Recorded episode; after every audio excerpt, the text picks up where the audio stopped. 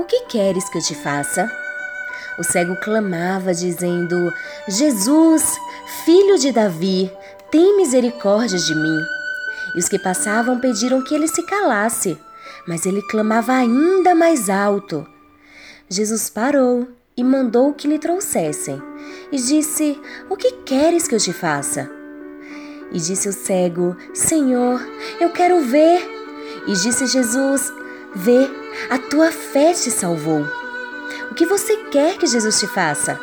Ele quer ouvir de você. Jesus perguntou ao cego qual o desejo dele, mesmo já sabendo o que ele desejava. Você precisa dizer àquele que é o único que pode solucionar qualquer causa tua.